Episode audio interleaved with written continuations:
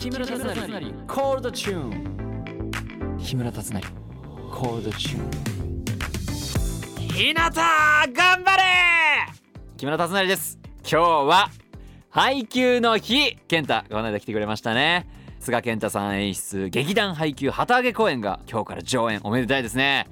健太も頑張ってると思いますが、えー、劇団配給の皆さん本当に頑張ってください。僕も応援に行きたいと思っています第33回目の配信ハピネスこと木村達成の講座チューン最後までお付き合いください。ハッシュタグたつなりコールでつぶやいていただけると嬉しいです。たつなりが漢字でコールがカタカナです。木村達成コールドチューン。今日はね普通オタをね読んでいきたいと思います。ラジオネームエミヤさん。はい。ハピネスさんこんばんはこんばんは。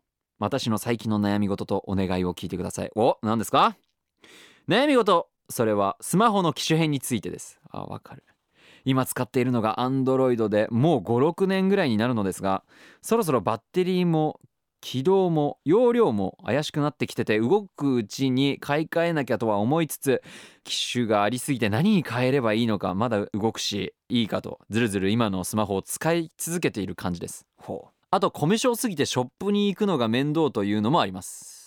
でも新潟までには買い替えたいです。なんで？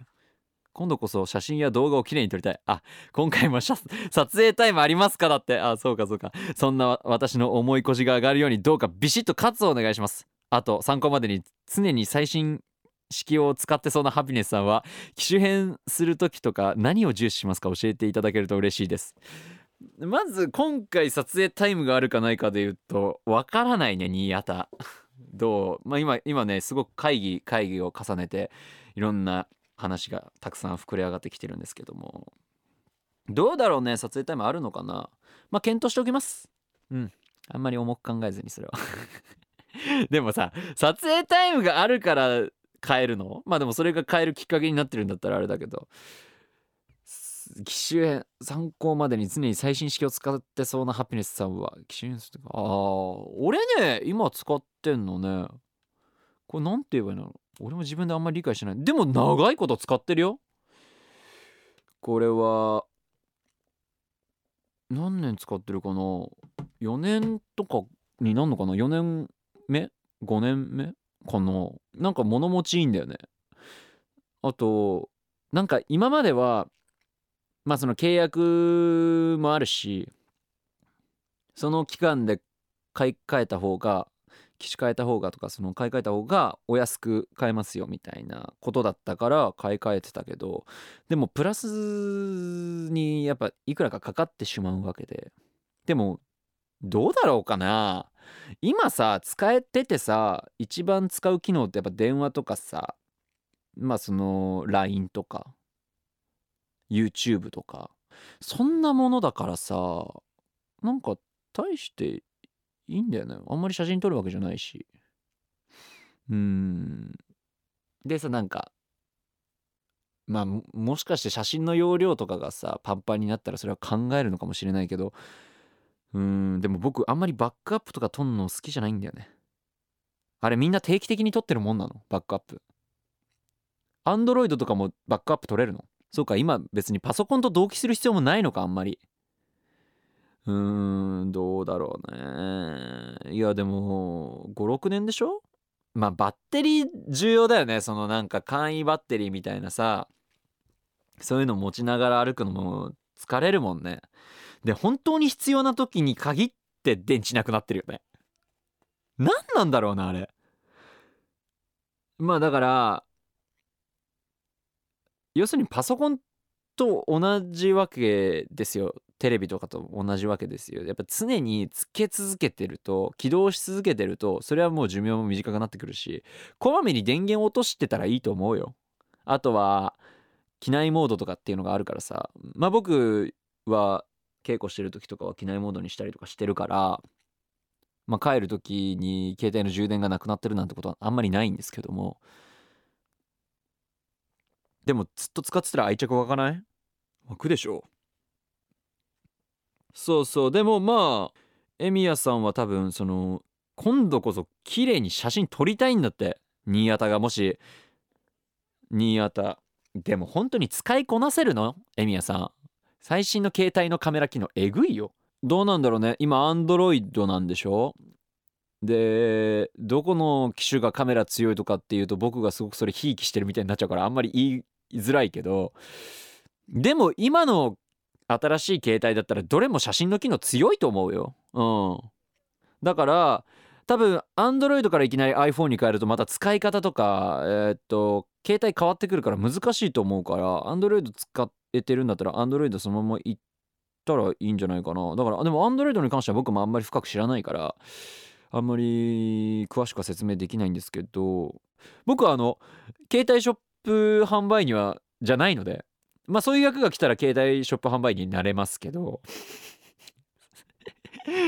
じゃあもし携帯ショップ販売員だった場合ねそれはもう買っていただくしかないから一番お客様の都合に合ったというかオーダーに合った商品を提供したい。それでいてカメラ機能があって。まあでもカメラ機能はだ先ほど言った通り多分最新のものであればというか最近のものであればどれも強いんであとは何を重視するかですね。エミヤさんが。まあ僕はえー、っとまあ手が大きいから別にでかい最近のさ iPhone もでかいのすごく。でかくてでもいいんだけど手が大きいからね。でもなんか携帯をポッケに入れたりとかする時に僕手ぶらで歩きたい人なんですよ結構。だからポッケに入れた時にでかいとねやっぱかさばるしあとなんだかんだ重い。でかいとね。だから僕はミニ使ってるんですよ。だからすごく片手で収まるし軽い。それでいてスタイリッシュ。まあこれは持つ人が持つと大抵スタイリッシュにはなるんですけど。まあ僕が機種変する時とか何を重視しますかっていうのはまあできるだけこう自分の手に収まる邪魔にならないようなもの。うん。電話は結局ツールであって僕は会話とかはできるだけ話したい。自分の、えー、コミュニケーションを取りながら直接話したいようなタイプなんでこれはツールとしてしてしか考えてないです。なのでうん。僕はできるだけちっちゃいのを持ちたいって感じですね。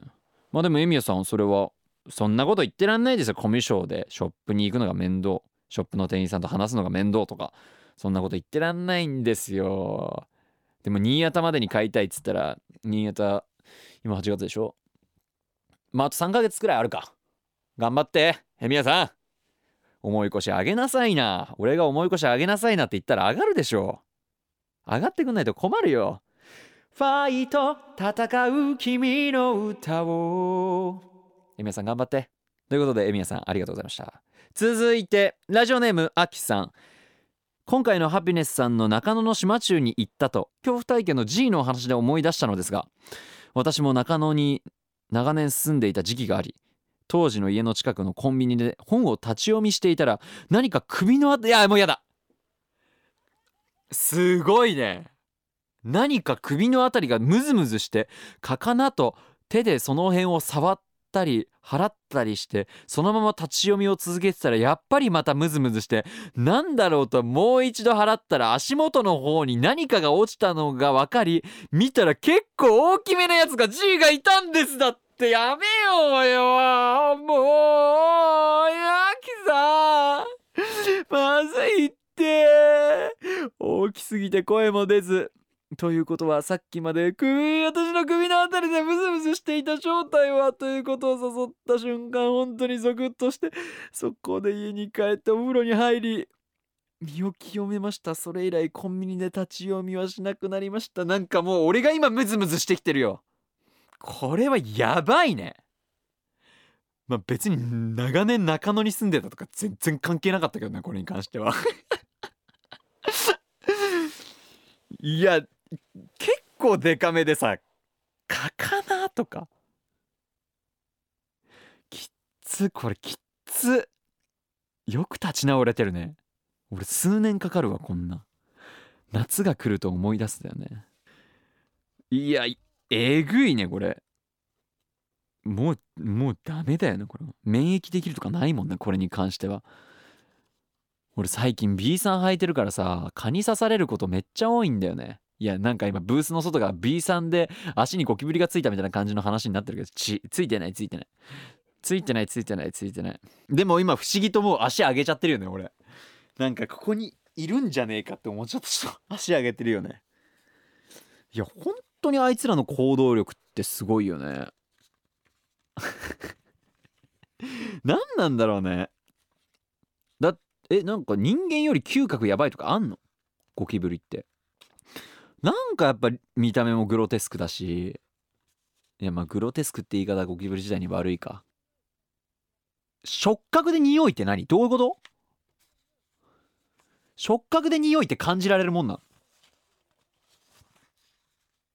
ホルモンを感じられるの？希少希少っていう言葉も表現としてどうなのかと思うけど。いやもう本当に嫌いだからな。もうこれもう読んでるさ感じでさ。いやもうこれね。恐怖体験の G のお話で思いついたんですがって読んでる時に下の方にまた G って出てたからこれ G の話なんだなって思いながら読んじゃってたのよもう俺。いや何回も首のあたりムズムズして手で払ったりして。もういやこれはねアキさんがあれ立ち読みすんなってことだよねこれ。もう買ってそのまま家に行きやがったんだよこれは。いや。でもさ驚きすぎて声も出ずってことはもう驚いたら声出ないんだね。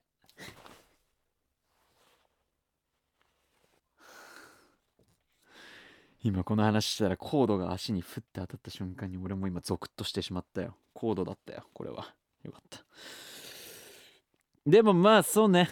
これは身を清めて正解だとも思うし最近コンビニで立ち読みしちゃいけないみたいなね感じもありますから皆さん気をつけてください。あきさん本当にありがとうございました。木村達成コールドチューンハピネスこと木村達成のコードチューンエンディング。いやなんかすごいね本当に。あのいいいいいやいやいやいやちょっとさその G の話はやっぱ良くないって。